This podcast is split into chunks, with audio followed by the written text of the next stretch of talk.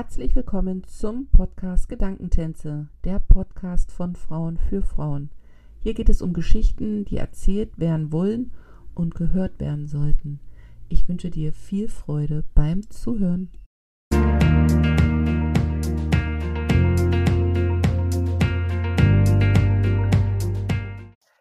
Herzlich willkommen zum Podcast Gedankentänze. Mein heutiger Gast ist äh, Tanja Klose, eine junge Frau, die in einem kleinen Örtchen in Sachsen-Anhalt lebt, aber nicht auf Dauer, sondern das ist ihre Homebase, weil sie als digitaler Nomade unterwegs ist und vor sechs Wochen erst aus Costa Rica heimkam und einfach eine Base jetzt braucht, um ihre nächste Reise zu planen.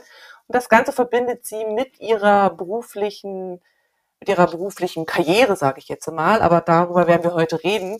Ich freue mich auf jeden Fall, dass sie Zeit gefunden hat, mit mir darüber zu sprechen, wie es ist, von einem 9-to-5-Job in der Pandemie auf digitaler Nomade umzuschulen. Und äh, herzlich willkommen, Tanja. Hallo, liebe Jana. Ich freue mich sehr, dass ich äh, hier sein darf und dass du mich als deinen zweiten Gast eingeladen hast. Und ja, Guten Morgen. Guten Morgen, genau. Bei dir ist ja noch morgen. Wir haben ja die Zeitverschiebung, sieben Stunden mhm. Unterschied. Bei mir ist schon Nachmittag. Deswegen klingen unsere Stimmen vielleicht auch noch ein bisschen unterschiedlich für den Zuhörer, dass er sich nicht wundert. Ähm, Tanja und ich kennen uns schon ein bisschen länger, genauer gesagt unser ganzes Leben. Tanja und ich sind Schwestern, was ja eigentlich nicht zur Sache tut, aber vielleicht das hin und wieder doch ein bisschen lapidare miteinander reden ähm, erklärt. Da ich dich ja nun, wie gesagt, kenne, der Zuhörer aber nicht, bitte ich dich einfach mal ganz kurz oder auch ein bisschen länger mit fünf Adjektiven vorzustellen. Ja, die Frage hast du mir ja glücklicherweise schon vorher ähm, zugeschickt, sodass ich mir ein paar Gedanken dazu machen konnte. Ähm, äh, wie würde ich mich beschreiben? Also es ist immer so eine Sache, Selbstbild, Fremdbild. Also ich bin ein introvertierter Mensch. Das heißt, ich mag es ganz gern, allein zu sein und ähm, daraus auch meine Energien zu schöpfen. Ich bin natürlich sehr gern auch mit anderen Menschen zusammen, aber tendenziell genieße ich doch eher die Ruhe. Ich bin ein kreativer Mensch, Surprise. ähm, insbesondere im visuellen Bereich. Ähm, ich bin gleichzeitig aber auch ein sehr logisch denkender Mensch. Ich bin viel im Kopf, kann mich da auch sehr, sehr gerne mal drin verlieren. Ähm, ich bin ein empathischer Mensch, würde ich sagen. Mm, das heißt also, dass ich mich schon sehr gut in die Gefühlswelt meines Gegenübers einfühlen kann und da auch ähm, sehr leicht so die Stimmung wahrnehme. Und ähm, was habe ich hier noch auf meiner Liste stehen? Ich bin begeister begeisterungsfähiger Mensch. Also bin ein begeisterungsfähiger Mensch. Mhm. Also wenn Leute so mit spannenden neuen Ideen kommen, da bin ich immer so, wow, cool. ja. Was hat dich als, äh, also gestern oder vorgestern begeistert? Was ist das Letzte, was dich großartig begeistert hat? Mich begeistert jetzt gerade tatsächlich der blaue Himmel und der Sonnenschein. das mhm. finde ich fantastisch. Mhm. Gerade, ja, weil es ist sehr, sehr viel Grau und Regen aktuell und jetzt heute ist es ähm, richtig schöner Morgen. Es ist reif auf den Dächern. Das glitzert so schön in der aufgehenden Sonne. Das finde ich äh, ziemlich toll gerade. Ja. Die Begeisterung des Alltäglichen, oder? Mm, ja, absolut. Ist wichtig, finde ich. Mm. Sonst ähm, kann das Leben manchmal sehr schwer, schwer werden und schwer sein. Mm.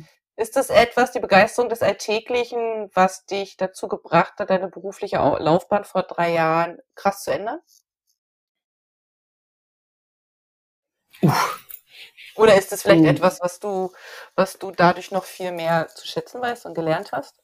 Ja, vielleicht ja. Hm, ich mal kurz eine Sekunde drüber nachdenken. Ich denke, ja, ich hatte diese Begeisterung, glaube ich, schon immer in mir und ich habe das vergessen für eine lange mhm. Zeit, mhm. um dann wieder festzustellen, dass ich mich so für, viel, so für, für viele Dinge so begeistere, ne? sei es jetzt mhm. für die alltäglichen Dinge natürlich, für die, für die kreative Arbeit, für das Reisen und ähm, habe dann gesagt, okay, ich möchte dieser Begeisterung einfach folgen. Ne? Mhm. Mhm. Schön. Ähm, mhm. Für den Zuhörer jetzt äh, kurzen Abriss. Ähm, du hast Schule gemacht, Abschluss gemacht und mhm. dann studiert und dann warst du in einem 9-to-5-Job, jetzt mal ganz grob. Ähm, ja. War das, was genau. du damals gemacht hast, etwas, was du aus vollem Herz mit Begeisterung gemacht hast? Nein, definitiv nein. Leider nein. Warum hast du es dann gemacht? Ist, leider, ja. ja mh, mm, ähm, das ist ganz witzig. Jetzt eben gerade kam äh, äh, ein Aufwach-Quickie vom Stefan Hine, den du ja auch kennst, ins ja. Postfach. Ähm, das habe ich jetzt eben gerade vor zehn Minuten gelesen und da war es, ähm, hat er geschrieben, es gibt kein normales Leben, sondern es gibt nur das eine Leben, das wir als normal empfinden, weil wir uns so dran gewöhnt haben. Und ich finde das irgendwie ganz passend an der mhm. Stelle. Ähm, ich meine, ich bin in dieser hier in der Kleinstadt groß geworden mit entsprechenden ja Erwartungshaltungen, die man so an einen hatte. Und was die Gesellschaft oder was man glaubt, was, äh, die, was in der Gesellschaft akzeptabel ist und wie man ein Leben zu führen hat, sprich eben mhm. Schule machen, studieren. Und dann hat man eben einen Bürojob. Das macht man halt so. Ne? Ja. Ähm, ich muss auch dazu sagen, damals war ich noch nicht so in der Lage, eigene Entscheidungen zu treffen, wenn ich ganz ehrlich zu mir bin. Ähm, und bin eben einfach dem gefolgt, was mir zugetragen wurde. Und habe dann mhm. gesagt, naja, dann, das wird schon richtig sein. Ne? Mhm. Und deswegen nein. Mhm. Aber es ist ja. ganz spannend. Ne? Ich glaube nämlich schon auch, dass gerade nach der Schule, wenn einem so die große, weite Welt zur Verfügung steht, plötzlich, finde ich, dass das dann eine absolute Überforderung auch äh, führen kann, wenn man da nicht rangeführt wird oder wenn man nicht entsprechende Kontaktpersonen hat, die einem so die Möglichkeiten aufzeigen und man dann mhm. das nimmt, was halt so gerade da ist. Also Absolut. Ähm, für die Zuhörer, ich selber habe Gastronomie gelernt, weil das war der Job ganz nah zu Hause. Ne? Also ich wollte nicht Gastronomie lernen, aber es war halt gerade da und die vom, Ju äh, vom Jugendamt, die vom Arbeitsamt hat gesagt, ja, kannst halt gut reden, mach das mal. Also das war jetzt auch nicht mein Traumjob, hätte ich mir, äh, hätte, wollte auch was anderes werden, ich wollte Jura studieren, aber bin in der Gastronomie gelandet, weil man irgendwie, mhm. ja, so wie du selber gesagt hast, ne, man weiß es vielleicht nicht so richtig, man hat vielleicht noch nicht so eine Klarheit und dann nimmt man mhm. das, was einem so angeboten wird, erstmal um um ein bisschen vorwärts zu kommen auch, oder? Würdest du schon auch sagen, dass egal jetzt, äh, ähm, was aus diesem Job geworden ist, aber dass dieser Schritt, das erstmal so zu machen, ja auch ein Schritt in die, in die Klarheit vielleicht auch war für das, was du jetzt mhm. machst? Mhm. Das war ja exakt gerade mein Gedanke, mhm. ähm, als du das so gesagt hast, ähm, dass ich das also auf gar keinen Fall bereue, dass das so war mhm. und dass ich das mhm. gemacht habe, weil das gehört zu meiner Geschichte und das hat mich schlussendlich, wie du gerade schon selber gesagt hast, ähm, dahin geführt, wo ich jetzt bin. Und das war alles notwendig. Der ganze Schmerz und die ganze Frustration, ähm, den ich da so gespürt habe, insbesondere die, die letzten Jahre, bevor ich dann raus bin, mhm. ähm, das war alles notwendig. Ja, mhm. definitiv. Ja. Was war so für dich der größte Schmerzpunkt äh, in, in, in diesem Bürojob, den du da hattest? Die ich hatte so meine innere Stimme, die hat schon immer irgendwie mir gesagt, Tanja, das ist, das ist es nicht. Mhm. Ich habe das immer weggedrückt, habe da immer nicht hingehört und sie wurde dann aber immer, immer lauter und ähm, es war echt frustrierend und da war auch so eine tiefe Traurigkeit und ich habe mich ähm, da, als ich darüber nachgedacht habe, auch dran erinnert, es gab da eine Situation, da saß ich in meiner Wohnung damals, da habe ich an Mainz ähm, noch gelebt. Ich habe diese Wohnung geliebt da saß ich an meinem Küchentisch und hab geheult und hab mir so gedacht, Tanja, soll's das jetzt gewesen sein? Gehst du jetzt die mhm. nächsten 40 Jahre zu diesem Job, den du nicht magst, mhm. kommst in diese Wohnung und dann passiert nichts mehr. Das kann es nicht sein. Das kann's oder das, das darf es nicht gewesen sein. Und ähm, mhm. ja, das ist diese, dieser, dieser innere Drang, oder dieses innere Wissen auch einfach, okay, du bist hier für was ganz anderes und nicht äh, in dem Moment erstmal noch nicht zu sehen, okay, wie sieht, wie, wie kann denn so ein Weg aussehen? Häufig wissen wir das ja am Anfang gar nicht, wie der Weg aussieht. Das ist immer erstmal wichtig, dass man so den ersten Schritt macht, ne? Einmal so eins nach dem anderen. Aber ähm, ja. Was war so der erste Schritt? Also weißt du das? Also du hast jetzt gerade diesen Moment beschrieben, wo du gemerkt hast, dass irgendwas passt nicht. Ne? Du hattest einen gut bezahlten Job, du hattest eine schöne mhm. Stadt, Mainz, wissen wir beide, ist eine wunderschöne mhm. Stadt. Äh, du hattest eine Wohnung, die unglaublich schön gewesen ist. Also du hattest mhm. ja materialistisch betrachtet, ja. du, standst du gut da. Also, ne, wenn wir ganz ja. ehrlich sein. Ja. Du hast ja. für dich selbst gesorgt, du konntest deine Freizeit selber gestalten, whatever. Und trotzdem war da dieser, dieser Punkt, wo du gesagt hast, irgendwas stimmt nicht. Und was war denn so dieser, dieser Ruf oder ich weiß nicht, wie man das so sagen kann, aber was war denn so diese Initialzündung, wo du gemerkt hast, jetzt, da, da, da tut sich jetzt ein Weg auf und wenn ich dem mhm. nicht folge, dann, dann weiß ich nicht, dann platze ich mhm. wahrscheinlich innerlich oder so. Ja. Weißt du? Ja. ähm, das war definitiv, würde ich sagen, 2017, mhm. wo es dann schlussendlich der Knoten geplatzt ist, sage ich mal. Weißt ja selber. Also mhm. das war ja das Jahr, wo ich dann ja ähm, endlich meine Masterthesis ähm, mal fertig schreiben wollte und musste. Und dann kamen ja viele Dinge zusammen. Ihr seid im Sommer nach China gegangen. Genau. Ähm, dem Unternehmen, wo ich gearbeitet habe, ging's, ähm, war es schwierig. Und deswegen hatte ich ja dann ein leichtes Spiel, in Anführungsstrichen, da drei Monate ein Sabbatical zu machen. Genau. Dann hatte ich ja die Thesis fertig geschrieben, bin dann fünf Tage später ja in den Flieger gestiegen, zu euch nach Peking. Genau. Ähm, und die Reise war es im Endeffekt, die dann alles nochmal so richtig krass ins Rollen gebracht hat. Ja. Weil da so viele Dinge auch passiert sind, so Kleinigkeiten, also das ist schon manchmal ein bisschen spooky, ähm, was da so zu mir getragen wurde. Und da ist ja zum Beispiel ja die initiale Idee in meinen Kopf gepflanzt worden, dass ich ähm, ja meinen Job kündigen werde und nach Kanada gehe dann für ein Jahr. Ja. Darf ich fragen, wie alt du zu dem Zeitpunkt warst? Ähm, na, ja, darfst du. 2017, da war ich, du musst immer mal nachdenken, äh, da war ich 33. 33. Also da, wo Leute anfangen, sich zu freuen, mhm wir haben's, wir haben die Umstände, wir sind finanziell gut aufgestellt, da, da denkst du dir halt, äh, ich mache nochmal hier nochmal einen Kurs, ich mache nochmal kurz Stopp, gehe nochmal ganz kurz über los und guck nochmal, ob ich da nochmal ja. was anderes einfangen kann. Das ist schon auch verrückt, oder? Ja, ja, schon. Wenn man mal so ganz so von außen betrachtet, klingt das schon ein bisschen verrückt.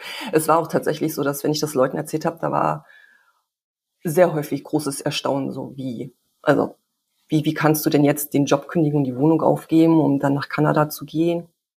Du hast doch gerade jetzt deinen Master gemacht und das muss sich doch wieder rechnen. Das war auch sehr häufig ähm, eine Aussage. Jetzt hast du so viel Geld ausgegeben und jetzt schmeißt du quasi, wie du schon sagst, wieder alles hin und machst Reset. Ähm, genau. Ich denke so, ja, aber nee, das war das Beste, was ich machen konnte. Ja. Hm. Wie ist es äh, zurückblickend? Du hast ja dann, wie gesagt, dieses Studium dann beendet, das du nebenbei äh, gemacht hast, nebenbei, also du hast Vollzeit arbeiten, hast nebenbei nochmal ein Masterstudium mhm. gemacht. Hast dann eben, weil sich die Umstände so geballt haben, ähm, das war ja wie so ein, ich sag mal, wie so ein altriger Pickel, der aufgegangen ist. Man wusste, jetzt muss irgendwas passieren. Und dann mhm. kam das mit dem, mit dem Sabbatical. Ähm, wie war das, wenn du da diese Gegenstimmen gehört hast? Ich meine, es gab auch Fürsprecher, weiß ich ja. Einer sitzt ja jetzt hier.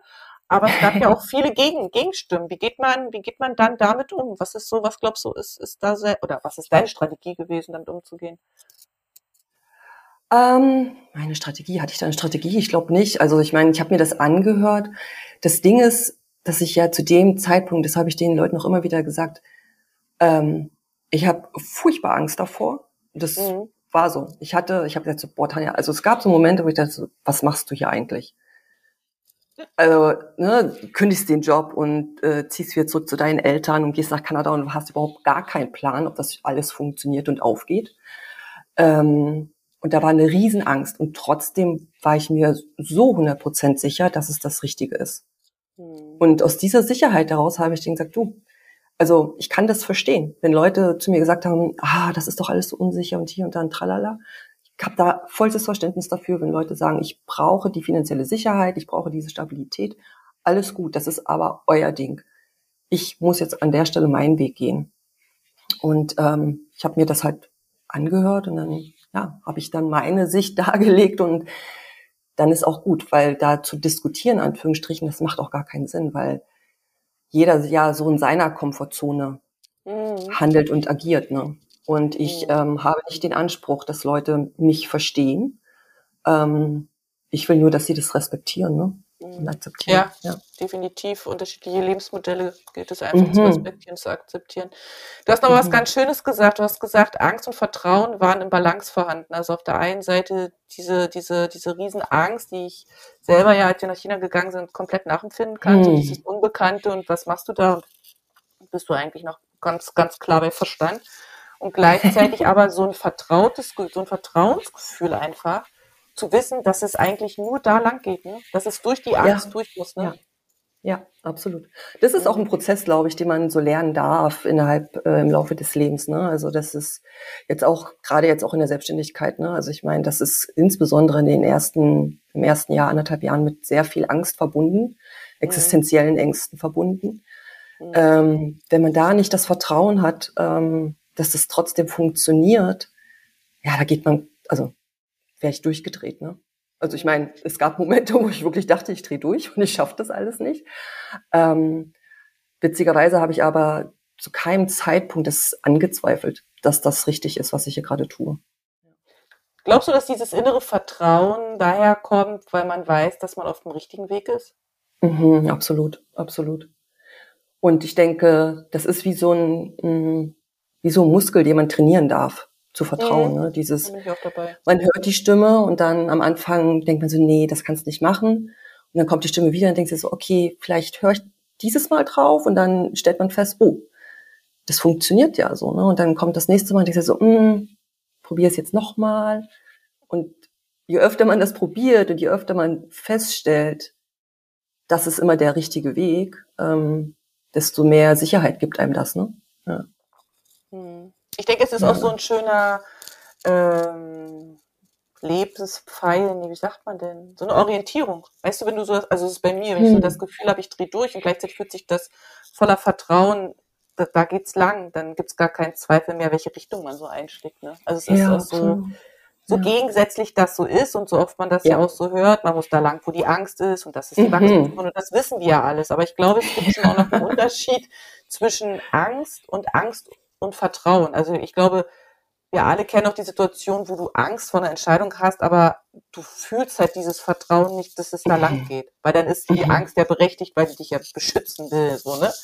Aber ja. ich glaube, diese, diese andere Angst, äh, mit, gepaart mit diesem Vertrauen ist ja, ist ja wirklich diese, eine ne Leitangst, also im Sinne von, da geht's lang und du bist nicht alleine, ja. so, ne? Ja, absolut. Ähm, Nochmal kurz zu deinem Weg zurück. 2017 hattest du das Sabbatical gemacht, bist dann zurück nach Deutschland und hast ja dann entschieden, das Wort ist jetzt schon mehrfach gefallen, nach Kanada zu gehen. Kannst du uns mal kurz mhm. erzählen, wie es dazu kam und warum ausgerechnet Kanada? Ich meine, da ist kalt im Winter. Ja, das stimmt. Das passt eigentlich nicht zu meinen Vorlieben äh, Sonne, Strand und warm.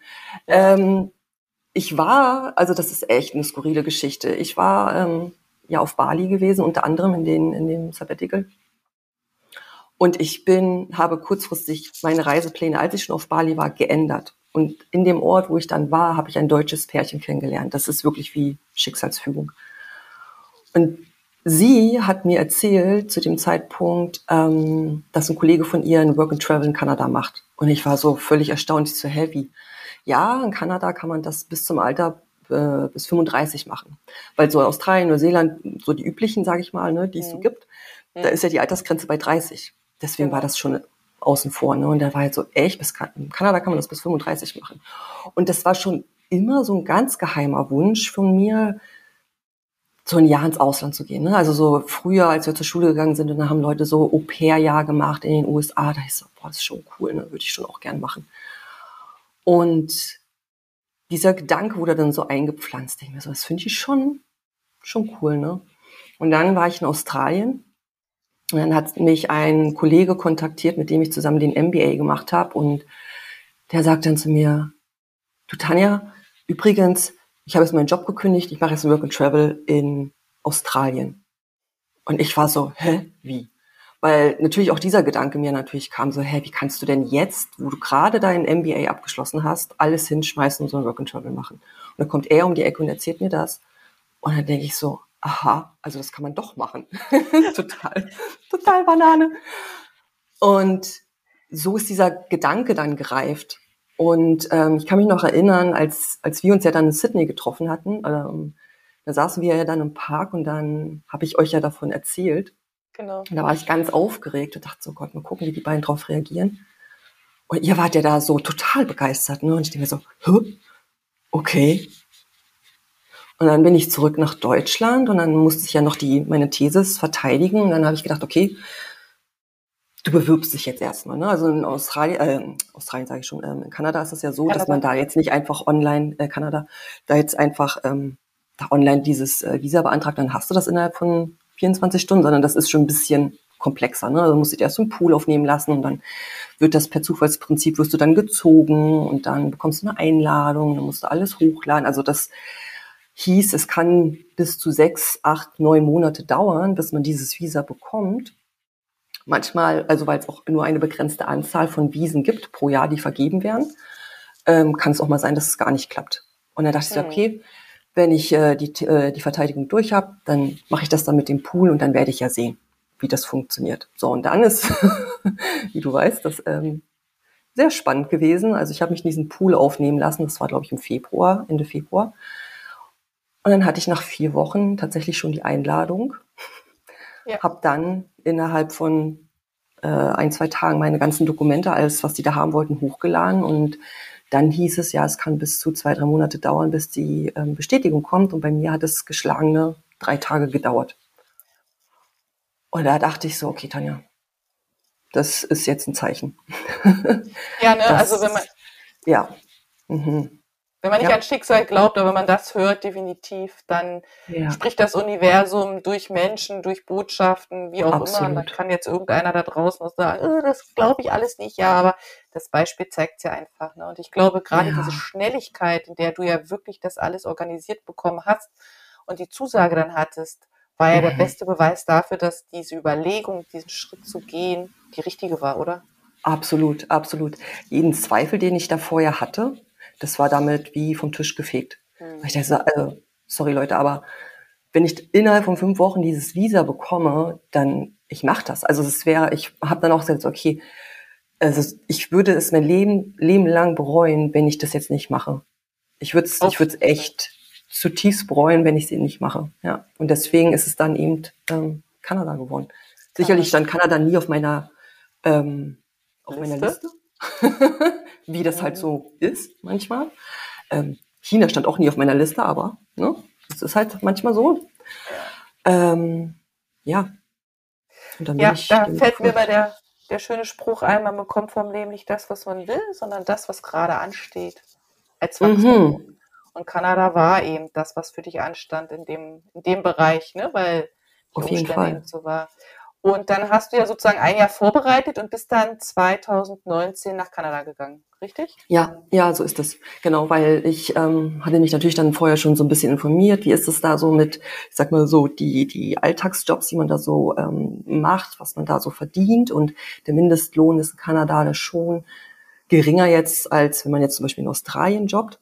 Mhm. Dafür sind aber auch die Lebenshaltungskosten schon relativ hoch, also schon europäischer Standard, beziehungsweise sogar noch ein bisschen mehr ähm, so dass ich dann gesagt habe, okay, ich ähm, muss zwangsläufig ein bisschen Geld noch beiseite schaffen, sag ich mal, ne? dass ich da mit mhm. einem guten finanziellen, genau, mit einem finanziellen Polster ähm, dann rübergehen kann. Deswegen bin ich dann noch mal ein Jahr ähm, im Job geblieben und weil dieses Visa, wenn man die Bestätigung bekommt, hat man quasi ein Jahr Zeit einzureisen und das ähm, mhm. quasi zu aktivieren. Und das war, glaube ich, im Mitte April. Und dann bin ich eben im März 19 bin ich dann eingereist, genau. Mhm. Weißt du noch, wie ja. das damals war, wo du dann deine Wohnung aufgekündigt hast, alle Sachen verkauft, verschenkt, mhm. Besen rein? Ich meine, das war ja. ja. nicht nur, ich gehe ein Jahr nach Kanada, für dich war das ja wirklich, das war ja wirklich das Ende einer, eines Lebensabschnitts, oder? Absolut. Das war schon krass. Weil ich immer gesagt habe, diese Wohnung auch in Mainz, ne, ich habe das wirklich, ich habe die so geliebt und habe immer gesagt, also aus dieser Wohnung ziehe ich nur aus, wenn es einen triftigen Grund gibt. Mhm. Und ähm, ich habe ja, wie lange habe ich denn dann zu dem Zeitpunkt? Ja, über zehn Jahre habe ich ja in Mainz gelebt, ne? Ja. In der Wohnung selber, glaube ich, ja dann acht Jahre, neun Jahre. Also es war echt, echt eine lange Zeit. Ne? Ich habe meinen Freundeskreis dort, das war schon, es war schon heftig, also emotional heftig. Ne? Also auch schon viele Tränen sind da schon geflossen, muss ich sagen. Ja, aber es ist auch, ähm, weil du gerade was gesagt hast, ähm, ich habe ja alle Möbel verkauft oder verschenkt oder auf dem Sperrmüll, weil ich wollte nichts einla einlagern und mhm. habe ja mein Leben, sag ich mal, irgendwie gefühlt in sechs Kisten dann gepackt. Ähm, das ist auch schon befreiend, ne? Also ja, also das war schon sehr befreiend, weil ich festgestellt habe, ey, was ich für Sachen da aufgehoben habe, also also verrückt, verrückt, ja, das alles auszumisten und dann wirklich auf das zu reduzieren, auf das, was es irgendwie dann im Kern ankommt oder was einem wirklich wirklich wichtig ist, das ähm, schon schon ein gutes Gefühl. Hm. Also ich bewundere jeden, der das so hinkriegt mit Minimalismus und so. Ich war ja auch irgendwie mal gut dabei und dann zwischendrin ist irgendwie mein Weg woanders lang gegangen. Aber es ist ja wirklich so, wie du sagst, äh, gerade wenn man dann so umzieht oder so wie du jetzt eben so eine Haushaltsauflösung macht, man überlegt ja wirklich, was ist das da? Und ich glaube, wir, um es jetzt mal ordinär auszudrücken, aber wir scheißen uns mit Sachen zu, Ja. ohne wirklich zu überlegen, welchen Wert hat das. Ne? Also ich glaube, Mhm. dieses Frühjahrputzzeug, was man so macht, das ist schon nicht äh, für umsonst. Das ist schon auch für eine innere Befreiung, für eine innere Sauberkeit. Ne? Mit was belaste ich mich im Außen und wie viel brauche ich Ja. so wirklich? Ne? Hm. Ja, ja, absolut. Auch so dieses Festhalten an, an vergangenen Dingen. Ne? Also ich habe da Ja, so ganz viele Sachen so aus, ja, keine Ahnung, aus Studienzeiten, vielleicht noch sogar aus Schulzeiten hatte ich da Sachen, die ich jahrelang nicht mehr in Händen hatte oder irgendwie äh, mir angesehen habe. Ich denke mir so, wieso hast du das jetzt noch? Und so dieses ähm, auch symbolische Loslassen von der. Vergangenheit, ja. ähm, das, das tut auch gut. Ja. das war ja in dem Moment ein ganz krasser Schnitt, auch so dieses Loslassen von, auch von alten Vorstellungen, von alten Lebensmodellen, von Glaubenssätzen. Es war ja wirklich wie so ein, wie so ein, wie so ein Cut, so, ne? Glaubst Mhm. du zum jetzigen Zeitpunkt, dass dir das jetzt leichter fällt wie damals? Ja, auf jeden Fall. Ja. Auf jeden Fall. Weil ich einfach merke, im Vergleich zu damals, wie gut es mir jetzt geht. Mhm. Also manchmal kommt mir schon das so in den Sinn, es gibt ein Leben vor 2017 und jetzt dieses Mhm. Leben. Also es fühlt sich an wie so ein zweites Leben. Eine, Mhm. Also es ist ganz skurril, dieses Gefühl, aber es ist auch ein anderes Ich. Also was heißt anderes Ich stimmt ja auch wieder nicht, ne? Aber mir geht's einfach so viel besser und das Leben fühlt sich so viel intensiver an für mich. Ähm, in beide Richtungen, klar. Aber ich habe so rückblickend das Gefühl, dass ich damals sehr abgestumpft war oder vielleicht nicht abgestumpft, aber sehr verschlossen war und keine keine Verbindung zu meinem emotionalen Innenleben hatte. Und Mhm. ähm, ja, ja, das fällt mir schon. Hm? ich wollte sagen, weil man einfach eben diesen, diesen, diesen beruflichen, sozialisierten Weg gegangen ist, ne, weil das eben, Mhm. man macht das eben so und dann ist Man- halt ja. die Frage, inwieweit kann ich dann mich so ausleben, ne? Du hast gesagt, du bist begeisterungsfähig und kreativ und ähm, wie weit kann man das eben in so einem Bürojob ausleben? Es gibt bestimmt Menschen, die das so können, aber für dich war das eben gar keine Option in dem Bereich. Da war deine Logik eben gefragt, da wo du gearbeitet hast.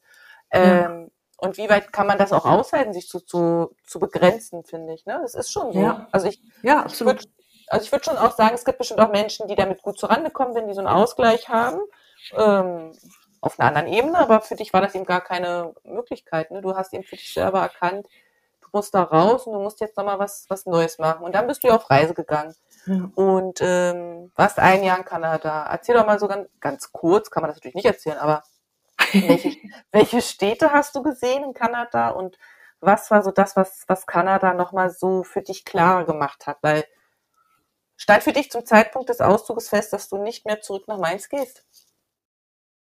Ja, Das stand schon fest, okay. Ja. Aber was hat Kanada dann nochmal mehr mit dir gemacht? ähm, also um kurz auf die erste Frage zu kommen, was habe ich gesehen von Kanada? Ich ähm, weiß von anderen Kanadiern, dass ich mehr von Kanada gesehen habe als manche Kanadier.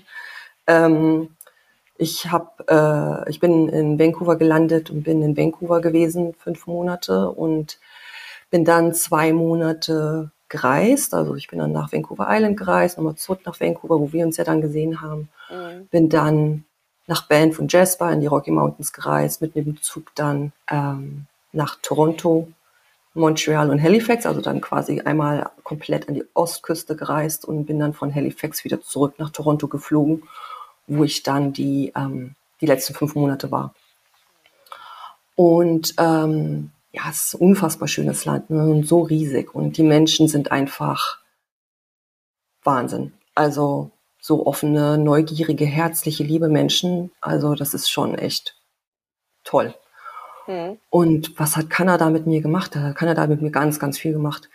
Also die erste Geschichte ist ja oder, dieses Ding, ich hatte ja das so im Kopf, ich will unbedingt in einem kleinen Café arbeiten und ich habe das so wirklich gefühlt und gespürt und ich wollte das unbedingt und dann komme ich in Vancouver an und habe mich da auf verschiedene Stellen beworben und hier und da und habe mich dann mit einer getroffen, äh, mit der Beth und ähm, das war wirklich, also keine Ahnung, das war Arsch auf einmal. Ne? Also ich hatte dann wirklich, also sie hatte dann so, wir haben uns echt richtig, richtig gut verstanden und ähm, dann sagte sie, ja, sie hat noch andere Gespräche und dann schrieb sie mir drei Tage später und hat dann gemeint, so du Tanja, ich habe da mit, ähm, mit anderen Leuten ja noch die Interviews gehabt und die hatten alle mehr Erfahrung äh, im Arbeiten im Café als du. Aber ich, ich mag einfach dich und deinen Lebenslauf und was du so vorhast und deine Persönlichkeit. Ich will mit dir zusammenarbeiten. Und das war so, what? Und das war innerhalb von einer Woche. Also ich bin in Vancouver gelandet und hatte nach einer Woche diesen Job. Und das war das Beste, was mir passieren konnte mit ihr zusammen da. Also das war private owned Café, äh, so ein kleines Nachbarschaftscafé, unglaublich viele Stammkunden und ähm, so bescheuert das klingt, das war das erste Mal in meinem Leben, dass ich so viel Spaß und Freude bei der Arbeit hatte. Das konnte ich, also das hatte ich vorher noch nie. Und dann wurde ja. ich dafür noch bezahlt. Ja. Und das war, also das war so krass, die Erfahrung. Und da habe ich die, die Entscheidung auch getroffen, habe gesagt, ich werde nie wieder einen Job tun, bei dem ich nicht so glücklich bin wie jetzt gerade. Nie wieder. Wow. Weil einfach der Kon Kontrast einfach so krass war zwischen, ich mache einen sehr gut bezahlten Job, äh, 9 to 5 am Office und ich arbeite im Café. Ja, also ja, da habe ich und die Freude aber, also ne, die Freude war einfach so unfassbar viel größer, in, dem, in diesem Café zu arbeiten. Ich so, nichts anderes ähm, kommt mir mehr in die Tüte. Ja. ja. Ja, das ist aber super wichtig, ne, weil du das gerade mal so ansprichst. Also zum einen so diese Idee zu haben, ich gehe da hin, was mache ich da? Ich gibt ja auch welche, die ins Ausland auf Work and Travel gehen und dann erst überlegen, aber so ein bisschen Vision darf man eben schon mal ein bisschen haben, so ich will dann da arbeiten. Und mhm. dann eben diese, diese Erkenntnis, ich glaube, wenn du einmal weißt, was es bedeutet, echte Freude bei der Arbeit zu haben, dann willst du dieses Gefühl nicht mehr missen. Also Absolut. es gab bestimmt auch da Momente, ähm, wo es anstrengend war, wo der Tag Ach, länger ja. war als geplant oder weiß ich nicht, ne, wo Pläne umgeschmissen wurden, das kennen wir alle. Ja. Ich denke aber grundsätzlich, wenn dieses Gefühl stimmt, dann nimmt man diese Nebenwirkung einfach auch in Kauf, oder? Dann, dann ist es einfach so. Dann denkt man da ja. jetzt. Und äh, das ist ja, ja, schon mal eine krasse Erkenntnis nach einer Woche, ne? Bist denn da und dann hast du schon so das, wo du sagst, okay, erster Gamechanger für das, was kommt. Nur noch ja. das, was Freude macht, ne? Nur noch das, was Freude macht, Wahnsinn, wirklich, das war. Und auch dieses, auch mit Beth, dass sie, also dieses Vertrauen, das sie auch in mich hatte in dem Moment. Sie sagt, du hast das noch nie gemacht in deinem Leben. Ja. Trotzdem bin ich davon überzeugt, dass du das kannst und deswegen engagiere ich dich. Das war für mich zugegebenermaßen auch äh, eine neue Erfahrung. Weil Deutschland, ohne das jetzt schlecht zu reden, aber es ist schon so, ne, man muss ja für alles irgendwie ein Zertifikat haben oder eine Ausbildung haben oder einen Abschluss haben oder weiß der Kuckuck was. Das spielt in Kanada alles keine Rolle. Die gucken dich an und sagen, okay, kannst du das? Und du sagst ja, und dann du, okay, alles klar. Dann mach mal. Und dann gucken wir mal weiter. Mhm. ja, ja, das ist aber auch wieder eine schöne, eine schöne Sicht einfach auf dieses Miteinander, wie es sein kann. Die Leute eben nicht mhm. nach, nach, ähm, nach Noten oder was auch immer zu bewerten, die man sich angeeignet hat, so gerade Schule und Studium. Manchmal quält man sich ja auch durch bestimmte Fächer einfach so durch und äh, muss dann irgendwie abliefern. Aber im, im Praxiskontext würde das ganz anders aussehen. Und dann natürlich ja. jemand zu haben, der sagt, also so wie du da stehst und mir deine Idee verkaufst oder das, was du machen möchtest, das spricht mich so viel mehr an, dass ich, dass ich dir die Chance auch gebe, einfach mal zu zeigen, was ist. Und wenn nicht, dann überlegen wir uns was anderes. Das ist natürlich eine ganz andere Art des Miteinanders. Ne? Absolut, Voll, total. Super ja. schön. Mega, ja, richtig, ja. Ja, genau so. Und das ist in, bei allen Jobs so gewesen, die ich da in, da in Kanada hatte tatsächlich. Da das wird heißt, nicht drauf geguckt. Hm? Das heißt, ja? du hast in Kanada jetzt in, in, nichts gearbeitet, was du mal irgendwann gelernt hast. Du hast dann Jobs gemacht, ja. die, die immer Komfortzonenerweiterung bedeuteten und immer immer das, was eigentlich gar nicht so deine Natur ist, weil am Eingang, am Eingangsbereich hast du gesagt, du bist eher so introvertiert, aber Gastronomie ist ja nun eigentlich kein Job für Introvertierte, theoretisch. Ähm, so ein bisschen. Ja. Muss man da aus sich, aus sich herausgehen, aber in, in der richtigen Umgebung ist das eben auch völlig okay, ne? Absolut. Ich meine, weil du es jetzt gerade nochmal sagst, mit dem ist nichts für Introvertierte. Ich meine, introvertiert bedeutet ja nicht schüchtern und scheu, ne? Also introvertiert ähm, bedeutet heißt ja eigentlich, heißt eigentlich nur, dass, dass, äh, dass man sozusagen die, ein, die Energien mehr aus dem Alleinsein, sag ich mal, schöpft. Genau. Ne? Und genau. ähm, es ist sicherlich richtig, dass das ähm, erschöpfend sein kann, als Introvertierter viel im Außen mit Menschen in Kontakt zu sein. Ähm, das Schöne allerdings in dem in dem in dem Kaffeejob war ja eben das, was ich schon sagte, das waren sehr viele Stammkunden. Dadurch kannte man alle per Namen, mit Vornamen. Also es wurde immer, ne, also die wussten, wie ich heiße und ich wusste zum Schluss, wie alle anderen heißen. Und dann gab es immer ein Gespräch hier und da und dann wurde immer mal neugierig gemacht, äh, gefragt, so, erzähl mal deine Geschichte und wo kommst du her und was hast du gemacht und so, ne? Und dann schafft das natürlich so eine, so eine Nähe, die ja. mir das dann schon wieder leichter gemacht hat in dem Moment, ne? Ja. Mhm. Ja. Als du denn in Kanada warst und dann bist du bis Toronto gereist und hast auch den Winter mitgemacht und auf dem Weihnachtsmarkt gearbeitet, also echt super spannende hm. Geschichten. Hm. War dir da schon klar, wie, wie du weitermachst, ähm, wenn du zurück in Deutschland bist? nee. nee, gar nicht. Also das heißt, du, du, das heißt jetzt so als Einstieg für das, was jetzt kommt, du warst jetzt da in Kanada und warst mit dem, was da war, zufrieden, ohne Frage. Aber du wusstest ja, es ist auf ein Jahr begrenzt. Mhm. Und, ja, und das Ende kommt ja irgendwann näher. So. Richtig, ja. Ähm, ja, wie, wie war das? Spannend. mal. Ja, das ist ja auch eine ganz hochspannende Geschichte. Also mein Visa ist ja, ich bin ja wie gesagt im März 19 eingereist, demzufolge ist es ja auch im März 2020 ausgelaufen. Und mir war schon klar, dass ich danach nochmal reisen möchte. Ähm, Im Anschluss Kanada. Ja. Und ich hatte immer Asien im Kopf, immer Thailand. Und dann war es so Dezember, Januar ungefähr. Ähm, da war so eine Stimme, die hat mir gesagt, nee, Bangkok, Thailand, das kommt, aber da kommt noch was davor. Das war, da sind wir wieder bei der Intuition, bei dem Bauchgefühl. Mhm, genau. ähm, da, da war so eine Stimme, die sagte, nee, da kommt noch irgendwas davor. Und ich weiß nicht mehr genau, wie es dazu kam. Auf jeden Fall bin ich ähm, ähm, auf äh, eine Plattform gestoßen, wo man ähm, Freiwilligenjobs ähm, suchen kann, in unter anderem, also weltweit und dann eben unter anderem spezifisch in Mittelamerika. Und dann habe ich da mal so ein bisschen recherchiert und hier und da ein Tralala und habe dann ähm, mich da auf einige beworben und hatte dann im Januar ein Gespräch mit einer mit einer Ecolodge in Costa Rica. Und die haben dann gesagt, alles klar, Tanja, wir hätten gerne, dass du kommst für drei Monate. Und das war im Januar, ähm, hatten wir das fest vereinbart, dass ich dann im März, wenn mein Visa ausläuft, dann nach Costa Rica komme. Wie wir jetzt alle wissen, ist ja da was passiert dann Anfang 2020. ähm, und das ist halt zurückblickend schon crazy, muss ich ehrlich sagen, weil im Januar war das noch nicht akut, sage ich mal.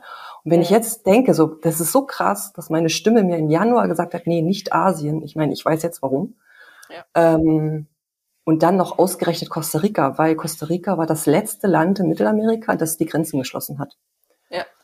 Ähm, und das ist auch so abgefahren. Mein Visa ist ausgelaufen, ich glaube, am 20. März. Ich hatte meinen Flug gebucht ähm, nach San Jose am 19. März, glaube ich. Ja.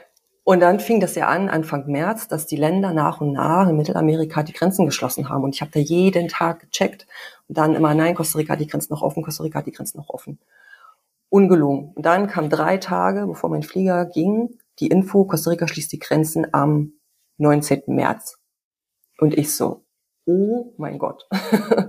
dann konnte ich den Flug ja noch umbuchen, einen Tag früher. Bin dann einen Tag früher aus dem Job raus, konnte dann meiner Chefin noch nicht mal Tschüss sagen. Sachen gepackt. Stand ich dann in Toronto am Flughafen, ähm, und gesagt, hier, Flug und dann wollten die mich erst nicht in, in den Flieger lassen, weil sie ge gedacht haben, dass Costa Rica schon die Grenzen zu hat. Dann habe ich mit denen da bestimmt eine halbe Stunde diskutiert. Ich so, nein, die schließen erst die Grenzen morgen und hier und da. Ja, sie holt mal ihren Chef. Ich so, ja, bitte. mit dem Chef noch rumdiskutiert und dann gecheckt, mh, okay, alles klar. Und dann hatte ich die Boarding Card und bin dann wirklich drei Stunden, bevor Costa Rica die Grenzen geschlossen hat, äh, nach San Jose eingereist, ja. Wahnsinn. Total irre. Ja, und dann war ich in Costa Rica und da war es natürlich dann auch so, dass ähm, alle Hostels und Hotels äh, schließen mussten. Auch die Lodge, wo ich diesen Freiwilligenjob hatte. Und da hatte ich aber das Glück, dass die gesagt haben, okay, Tanja, du bist jetzt, äh, du bist jetzt in Costa Rica und wir lassen dich nicht im Stich und du kannst natürlich trotzdem zu uns kommen. Das war wirklich ein Riesensegen, weil ich nicht weiß, ob andere Hostels das gemacht hätten, wenn ich irgendwo anders jetzt da einen Job gehabt hätte.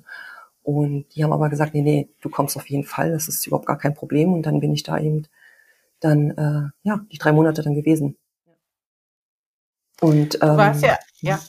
Ja, du warst ja. ja dann am Ende bis Oktober in, in Costa Rica mhm. gewesen, also sechs Monate.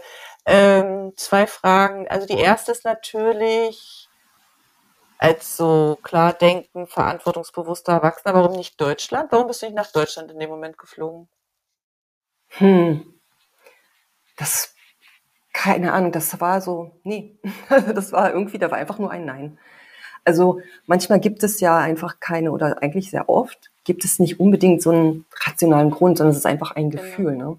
Ja. Und es war einfach dieses Gefühl. Ich kann dir keinen rationalen, festen Grund jetzt geben. Es war einfach dieses Gefühl, nee. Ich, ähm, es war schon skurril, muss ich ganz ehrlich sagen. Ich bin in San Jose gelandet und war dann in dem Hostel dann ein bisschen ungeplant zwei Wochen.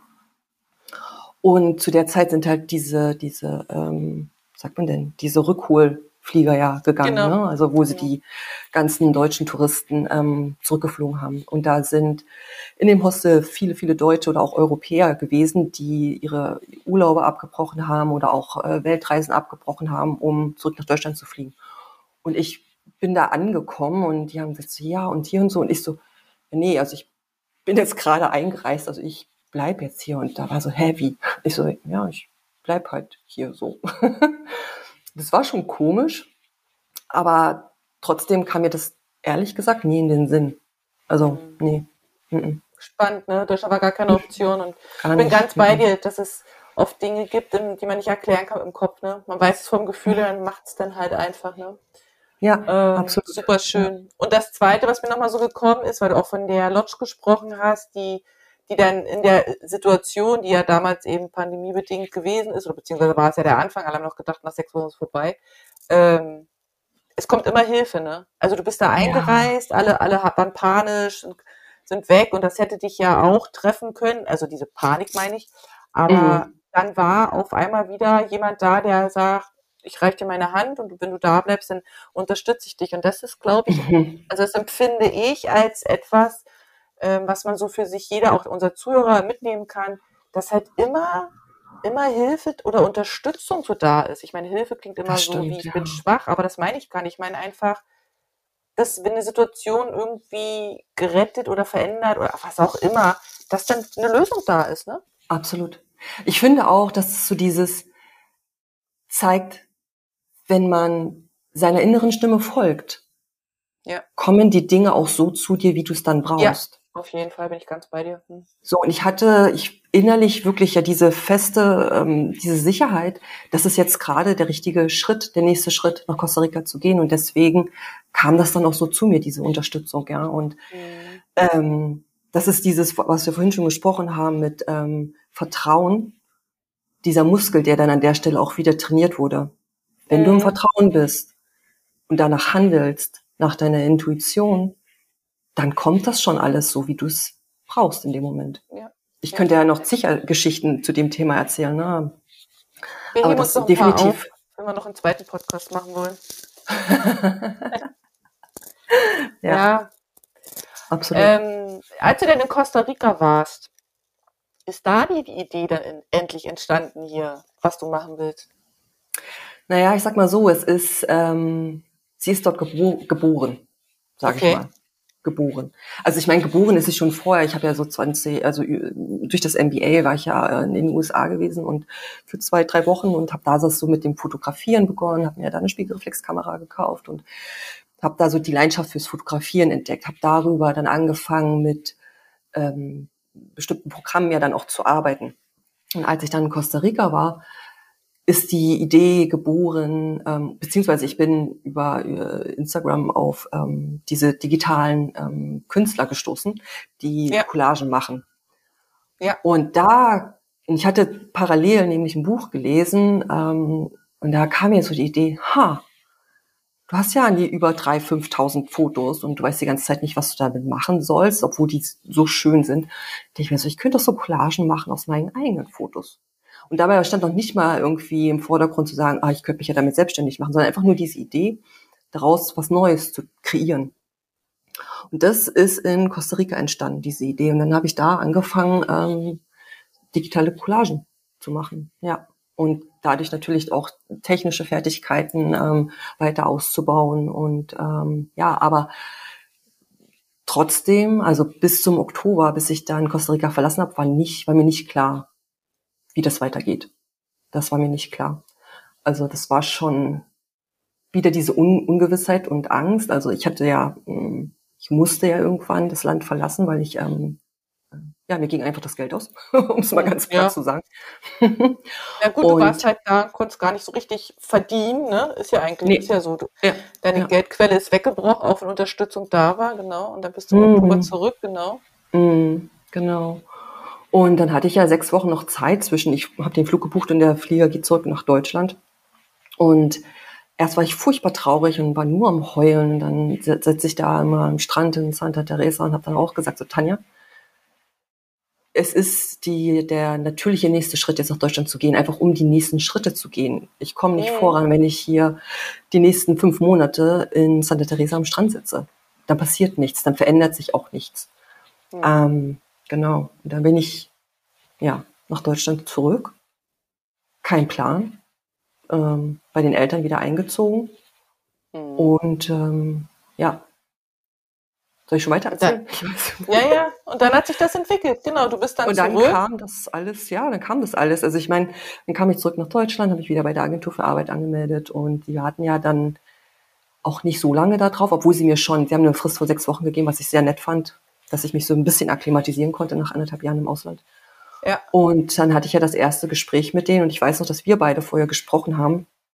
Genau. Und dann hattest du das ja so angesprochen und hast gesagt, naja, schmeiß das doch mal in den Raum mit der Selbstständigkeit. Ich so, was?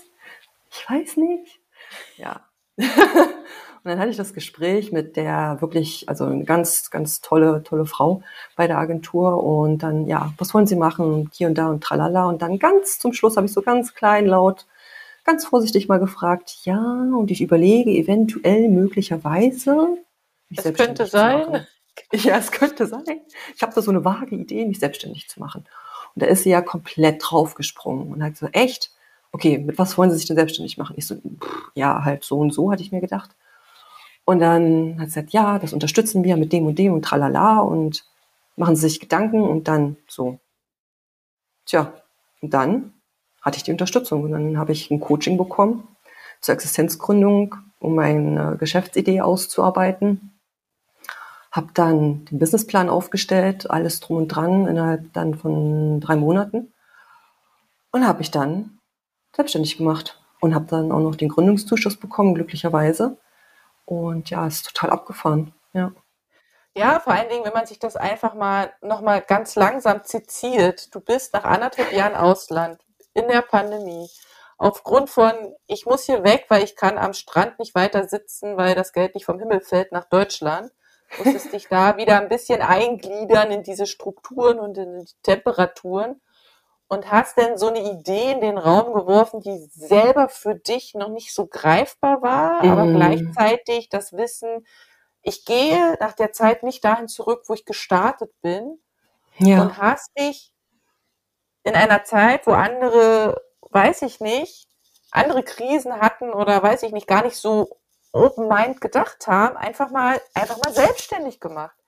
Mit einem, mit einem Konzept, was zu dem damaligen Zeitpunkt, also auch für mich, ja nicht unbedingt überlebensnotwendig ist, digital. Ne? Ja. Du arbeitest als digitale Grafikerin, wenn ich das mal so sagen darf. Ne? Das kannst du gleich mhm. nochmal erklären, was dahinter steht.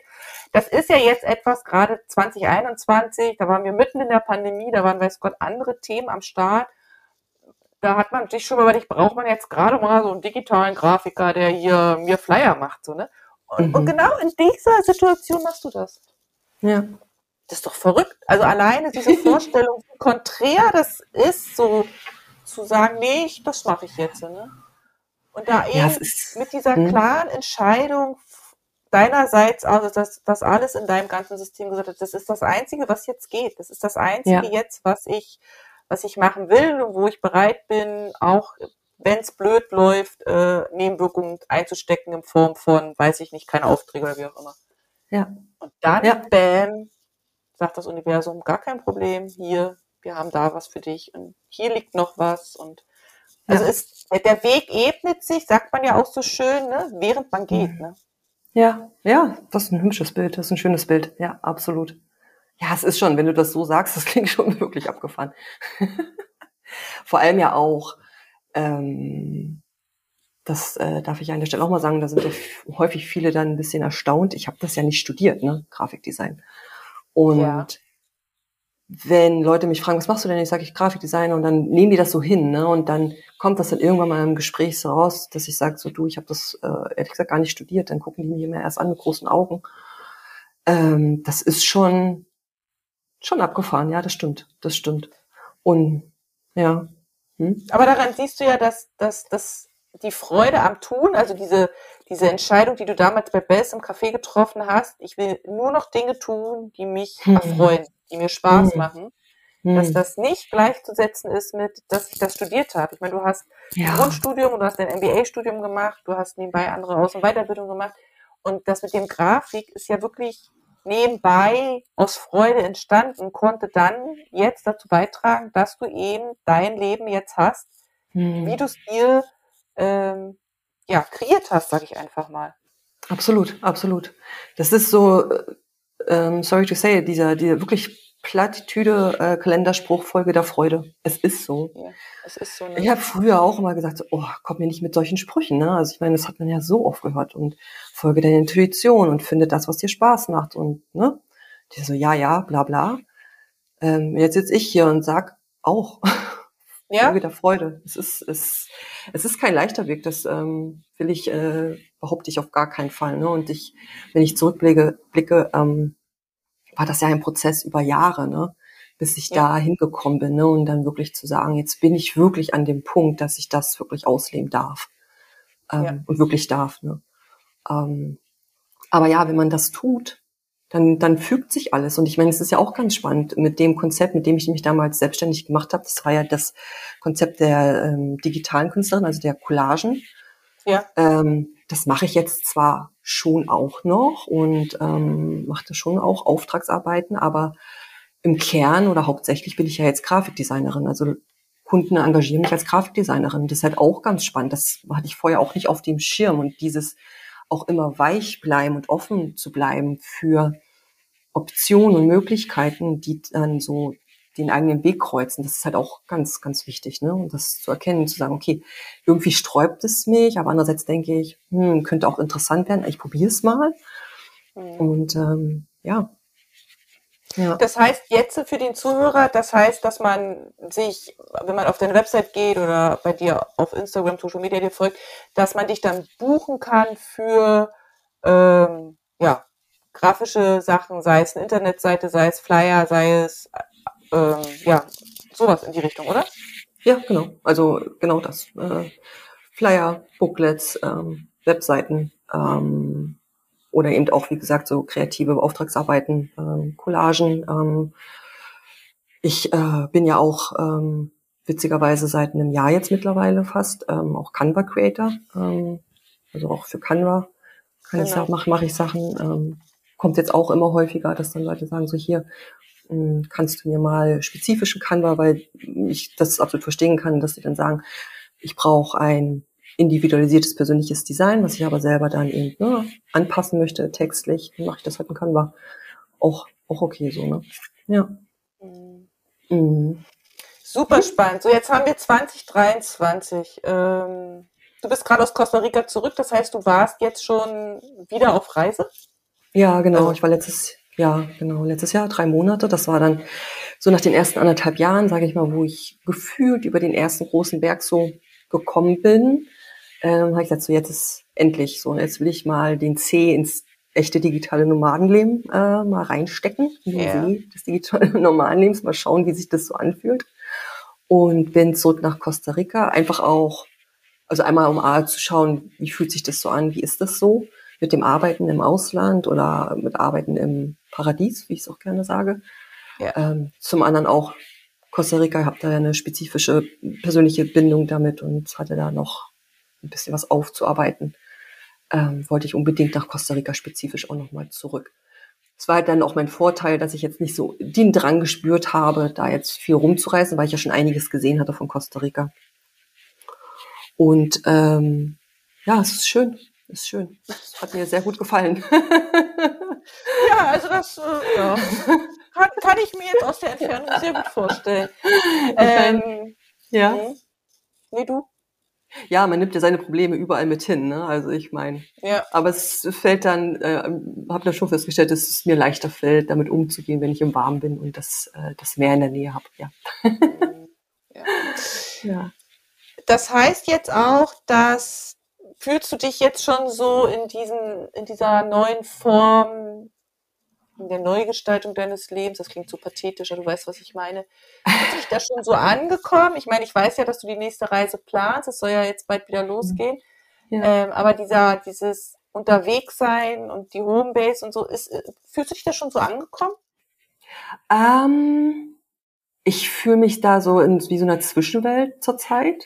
So dieses, ich will das, da sind wir wieder bei diesem Thema, ich will das unbedingt und meine innere Stimme sagt mir, dass das absolut richtig ist und gleichzeitig kommt da so die Angst hoch. Ähm, weil natürlich da so ein paar Fragen dann jetzt so im Raum stehen. Behalte ich die Wohnung, ja oder nein? Wie mache ich das? Ähm, wage ich den Schritt, wirklich 100% digitaler Nomade zu sein? Ähm, will ich das? Was hat das alles für Konsequenzen? Ähm, Fakt ist, dass es mich definitiv ins Ausland zieht dass ich reisen möchte, weil ich noch so viel von der Welt sehen möchte und ich einfach wirklich auch merke, dass es äh, mit der Kreativität und mit der mit der Arbeit und mit der Leichtigkeit, dass ähm, mir schon leichter fällt, wenn ich woanders bin, wo es warm ist, ja, in einer anderen Umgebung bin, ja, Hm. ja, ja. Faszinierend, oder? Wie sich das Leben Es ist total Innerhalb von- abgefahren. äh, wen- wenden kann, ändern kann, wenn man für sich einmal die Idee im Raum hat, ich will das, dass man Mhm. dann auch den Weg in Kauf nimmt, obwohl man am Anfang gar nicht weiß, wie lang ist der Weg. Ja, es Und? ist irre. Ja. Jetzt, wo du das so sagst, dass diese blöden Entscheidungen auch nie aufhören, oder? Es kommen immer Nee. neue dazu. ja, Oder irgendwann immer dann, immer wenn man denkt, jetzt hat man's, jetzt hat man's Ja. und dann, nein, Jetzt. verdammt. Nein, verdammt, jetzt muss ich das nächste entscheiden. Aber Ja, ich glaube, das ja. ist ja das Schöne, wenn man so sieht, wohin eigene Entscheidungen einen einfach führen. Und für dich war es ja wirklich, ne, dass Ja. das Leben, was einem aufgrund von Sozialisierung einfach gesellschaftlich, Prägung Mhm. vordiktiert wurde, was man dann erstmal genommen hat, weil man selber keine Idee hatte Ja, und dann hin zu einem Leben, was du dir ja selbst erschaffen hast. Also wirklich ein Ja. Leben, wo du sagst, das, das, das ist so hundertprozentig ich mit allen Mhm. Für und Wider, mit allen Schwierigkeiten, mit allen Unsicherheiten und auch Ja. Verlusten, sei es finanziell, sei es materiell, Mhm. sei es Beziehung. Das, ist, das Thema Ja. ist ja so, so groß, Ja. da kann man ja noch, noch einen zweiten Podcast aufnehmen. Trotzdem zu sagen, nee, da wo ich jetzt bin und es ist gerade die Kleinstadt, aber ich weiß, dass das einfach das Sprungbrett für was ganz anderes ist, wie auch immer das aussieht. Absolut. So großartig, oder? ja, absolut, absolut, ja, ja, ja. Ja, wie du es gerade sagst mit der Kleinstadt, äh, das Sprungbrett für. Ich habe mich ja, als ich, ähm, äh, wann war das jetzt, 2021 zurück bin, im Oktober, ich habe mich ja so dagegen gesträubt, dass ich mir hier eine Wohnung nehme. Ne? Das ist ja die Stadt, in der ich aufgewachsen bin und oder wo wir beide aufgewachsen sind. Mhm. Ähm, und das war ja, also, also das war ja immer ausgeschlossen in meinem Lebensplan, dass ich Mhm. jemals hier wohnen werde. Ne? ich meine, jetzt mittlerweile wohne ich hier ähm, über zwei Jahre, ja. Und Mhm. ähm, da war ein ganz, ganz großer Widerstand ähm, in mir, ähm, das so anzunehmen. Ähm, aber ich habe das dann natürlich irgendwann auch gesehen, ähm, dass das mir ganz, ganz viele Möglichkeiten einfach auch gegeben hat und geschenkt hat, ne, dass ich jetzt hier bin. Also diese Stadt hat mir ganz viele Optionen und Möglichkeiten einfach geschenkt. Ja. Ja, das ist es, glaube ich, was auch viele oder was man auch oft dann im Vorfeld einfach falsch bewertet oder gerade gerade eben Werte zu sagen. Ne? Ich mhm. mache das nicht, weil ohne, ja. zu, ohne zu, den Schatz dahinter zu erkennen. Und oft erkennst ja. du den Schatz hinter der Ist-Situation oder hinter dem Umstand oder so, erst wenn du da so drinnen bist. Ne? Und mhm. wenn man sich so einfach vorstellt, du bist ja nun, bevor du nach Kanada gegangen bist, oder bevor du das Sabbatical auch gemacht hast, bist du ja vorher auch schon viel gereist. Ne? Du warst mhm. des Öfteren in der USA, du warst in New York schon, wo ich ja auch mhm. nochmal hin möchte. Äh, du bist ja schon durch, durch, alleine durch Europa gereist. Das ist ja, mhm. Reisen ist ja so ein, so ein, so ein Element so für dich, wo, wo du ja auch viel Kreativität und Kraft rausschöpfst. Und dann zu sagen, so, ich gehe jetzt mal in so eine Kleinstadt, weil ich ja. halt gerade halt, ne? Und dann kommt einer und sagt, aber das ist vielleicht der Goldschatz, den du brauchst, um, um die ja. nächsten Schritte zu machen. Da denkt man auch erstmal, der hat ja wohl nicht mal Lappen ja. ja. Aber am Ende ist es so. Und ich glaube auch, so wie du gesagt hast, man muss sich dem immer offene, neugierig gegenüberstellen. Mhm. Also, mhm. weil man ja auch, glaube ich, auch so eine Erkenntnis, glaube ich, ähm, immer die Möglichkeit hat, sich wieder neu zu entscheiden. Ich meine, wenn es das nicht gewesen wäre, hätte sie halt eine andere Stadt gesucht, oder? Ja, ja. Ich meine, es ist natürlich, also es ist immer leichter gesagt als getan. Bleib immer offen und neugierig bei allem, was deinen Weg kreuzt. Ähm, es ist ähm, wahrscheinlich häufig, gerade wenn es so gravierende Dinge sind, ne, da ist immer erstmal so ein Widerstand da. Das wollte ich aber nicht. Das wollte ja. ich nicht, ne? Und das ist so, nein, nein, nein, nein, nein. nein, nein, nein. Äh, und dann zu sagen, okay, jetzt entspann dich mal, jetzt atme mal dreimal tief durch und dann guck noch mal äh, ein bisschen klarer auf die Situation. Ähm, ja, ja. Aber es ist so, ja. Mhm. Mhm. Mir ist auch gerade eingefallen, weil du gesagt hast, so die Reise, ähm, ähm, wie das alles so gekommen ist. Ich habe gerade mich dran erinnert, 2017 war das erste Mal, dass ich über dieses Thema digital Nomaden gestolpert bin. Ähm, da habe ich den YouTube-Kanal von einer ähm, entdeckt. Darf ich den Namen sagen? Ja, klar. Ja, ne, von der Conny, Conny Bisalski, die hat ja damals ja genau.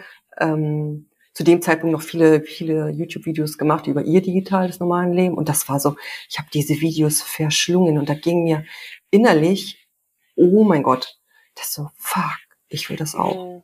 Mhm. Ich will das auch. Und dann kann man so, ja, wie willst du das machen? Wie soll denn das mhm. gehen? Wie das, boah, Mhm. Ja. Mhm. Und, da, und, das, und das zeigt ja auch nochmal wieder ganz schön, wenn man in der Situation ist und was sieht, wo man denkt, wo man das nicht denkt, man denkt ja nicht, man fühlt ja irgendwie so, das will ich auch. Und man weiß gar nicht so wie, dass erstmal viel wichtiger die Entscheidung ist, das will ich, als, ja. als sich die Überlegung zu machen. Ich meine, 2017 war ja noch nicht klar, wo die Reise hingeht und was dann noch zwischendrin liegt und ne, mhm. dass dann eben ja, da eben noch Dinge zwischenliegen, die erstmal drüber gehüpft werden müssen, so. Ja. Aber das absolut. ist erstmal so diese, diese Wahrnehmung dessen, was will ich. Und ich glaube, das kann man auch so ein bisschen adaptieren auf alles. Also auch auf die, die, was weiß ich, die ein Buch schreiben wollen, die schon immer mal in irgendeine Stadt fahren wollten, diesem Gefühl einfach zu vertrauen und es dann einfach mhm. so zu mhm. machen und umzusetzen. Mhm. Oder erstmal diesem Gefühl auch Raum geben. Und daraus entwickeln sich ja dann auch die nächsten Schritte, weil man ja dann auch anders hinhört, anders die Informationen aufnimmt, mhm. anders mit den Leuten drüber redet.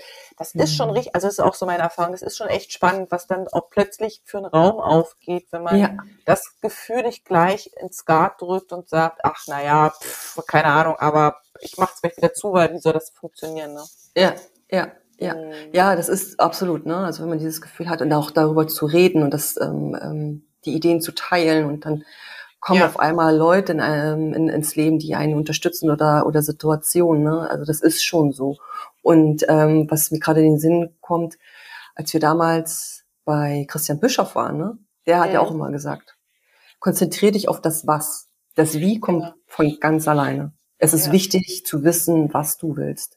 Ja. Das Wie kommt ganz alleine. Weil das ist häufig, glaube ich, der Fehler, die wir machen, ähm, dass wir dann sofort, ja, aber wie soll das denn funktionieren? Mhm, und ähm, darauf kommt es nicht in erster Linie an. Wir müssen uns ganz klar sein, was wollen wir? Und dann kommt das Wie wirklich von alleine. Ja. Und da gehe ich sogar so weit, dass ich sage, dass bei dem, was wollen wir, gar nicht mal so richtig die Umstände wissen brauchen, sondern dass es da wirklich um dieses, was macht mir Freude oder beziehungsweise ich will Freude in mein Leben haben. Weißt du, dass wir nach mhm. diesem nach diesem Gefühl uns sehen. Also nach mhm. dieser, es mhm. kann ja bei jedem was anderes sein, Zufriedenheit, Aufregung, tausend Gefühlsarten. Aber dass mhm. wir ja das wollen und dass wir das ja oft mhm. eben damit andere verstehen, was wir wollen, das an Umstände hängen, damit Ja. man das irgendwie, aber dass das, Ja. so wie du ja für dich auch gesagt hast, ne, du, du wusstest nach dem Sabbatical, du willst irgendwie ins Ausland und Australien aber du wärst ja nie auf die Idee mit Kanada gekommen, wenn nicht diese Option, weil du dieses Gefühl des Reisens in dir hattest und dieses Gefühl, dass ich möchte das auch mal haben. Also diese Manifestation, wie du ja selber gesagt hast im Gespräch, die ja zu Jugendzeiten schon so vorhanden war, dass dann wieder angetriggert wurde.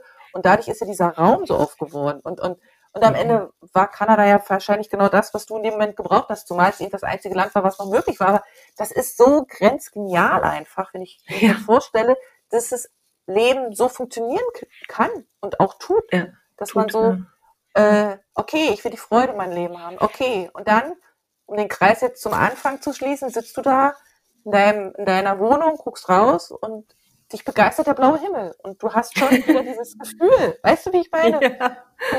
Und das, das ist total cool, weil ich sitze hier, ich sehe das, ich habe schönes Wetter, wir reden miteinander über ein Thema, was uns beide begeistert und unsere Zuhörer hoffentlich auch. Und, und schon ist Ja. wieder der Tag toll, oder? Ja, Also ich finde das ja. mega. Das Ja. Ja, absolut, absolut. Ja, auch mit Costa Rica. Ich meine, Mittelamerika stand nie, nie auf meiner Liste. Aber da war dieses Gefühl.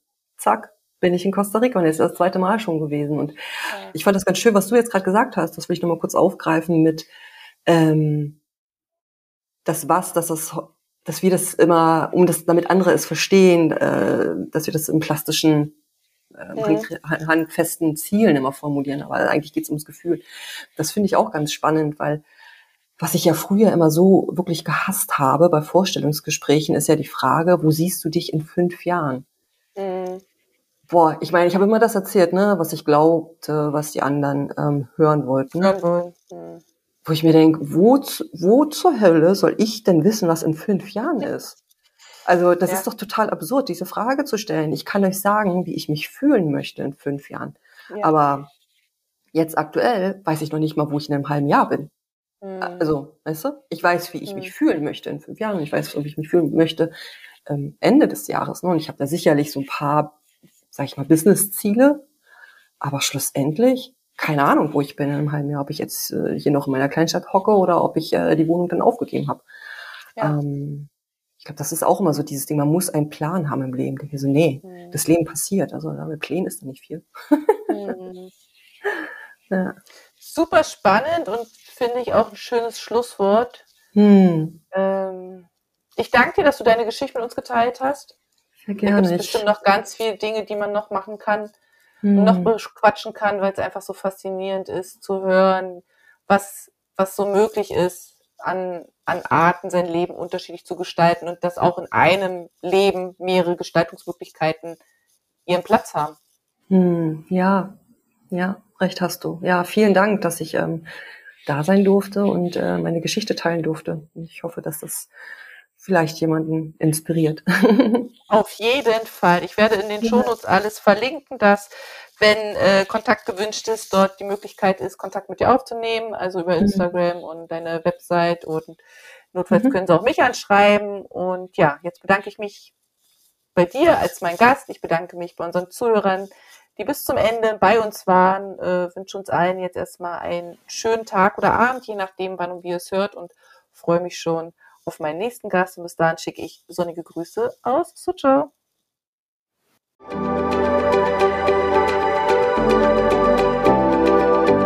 Vielen Dank, dass du heute mit dabei warst. Ich hoffe, du hattest eine gute Zeit hier und ich freue mich, wenn du den Podcast abonnierst, kommentierst und weiterempfiehlst.